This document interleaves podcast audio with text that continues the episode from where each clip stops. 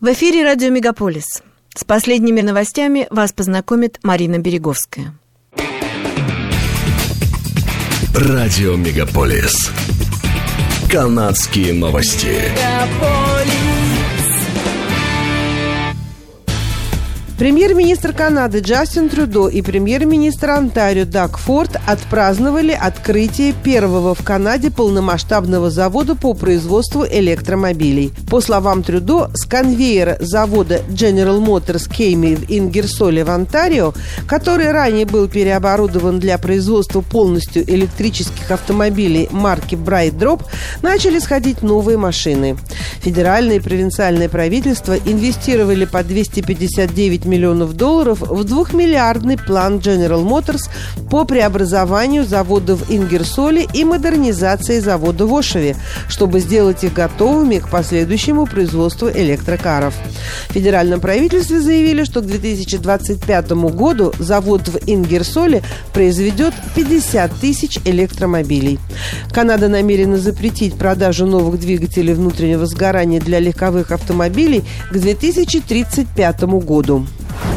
Банк Канады повысил ключевую процентную ставку на 50 базисных пунктов до 4,25%, что стало седьмым повышением ставки за последние 9 месяцев.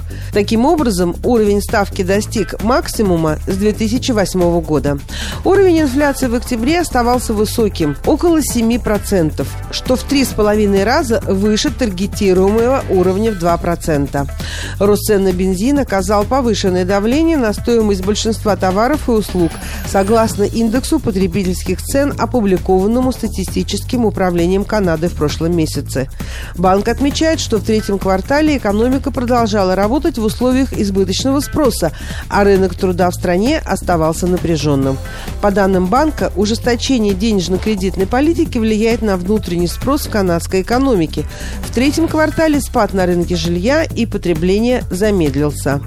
Следующее объявление о процентной ставке ожидается 25 января будущего года. Премьер-министр Джастин Трудо заявил, что федеральное правительство потратит до 800 миллионов долларов на поддержку четырех крупных природоохранных проектов под руководством коренных народов по всей стране, охватывающих почти миллион квадратных километров.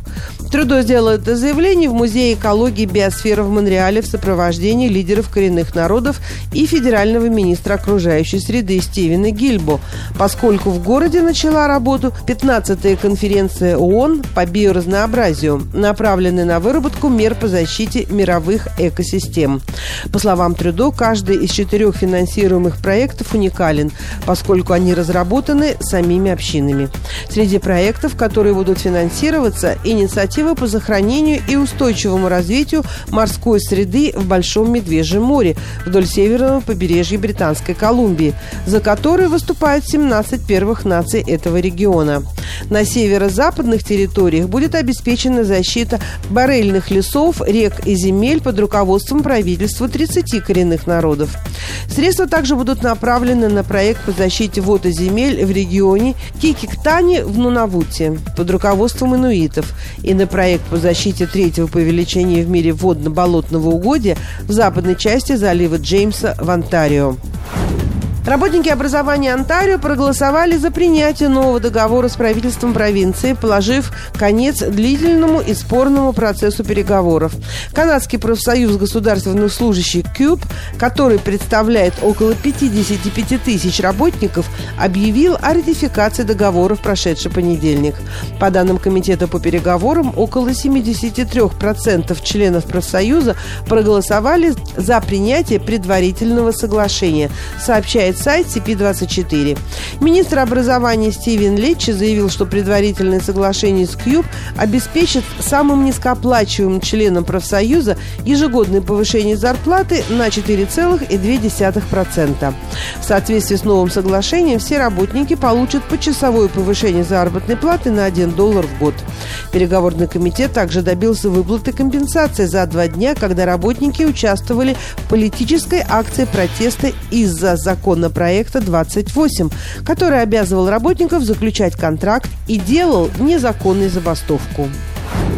Марит Стайлс, член парламента от Торонто, станет следующим лидером новых демократов Онтарио. Она представляет округ Давенпорт в центре города и теперь является единственным претендентом на роль руководителя официальной оппозиции в Куинс-Парк пресс-релизе НДП говорится, что она была единственным кандидатом, отвечающим всем требованиям партии, включая получение 100 подписей за выдвижение кандидатур от 4 из 6 регионов, которые новые демократы используют для разделения провинции на выборах, и уплату сбора в размере 55 тысяч долларов.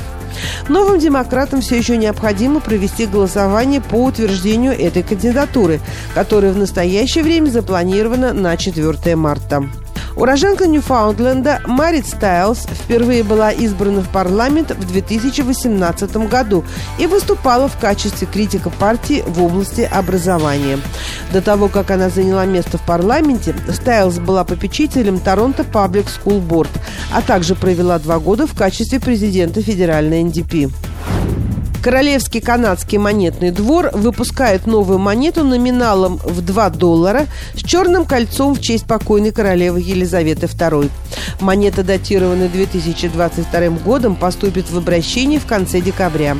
Центр монеты будет золотым, серебро заменит черным никелем.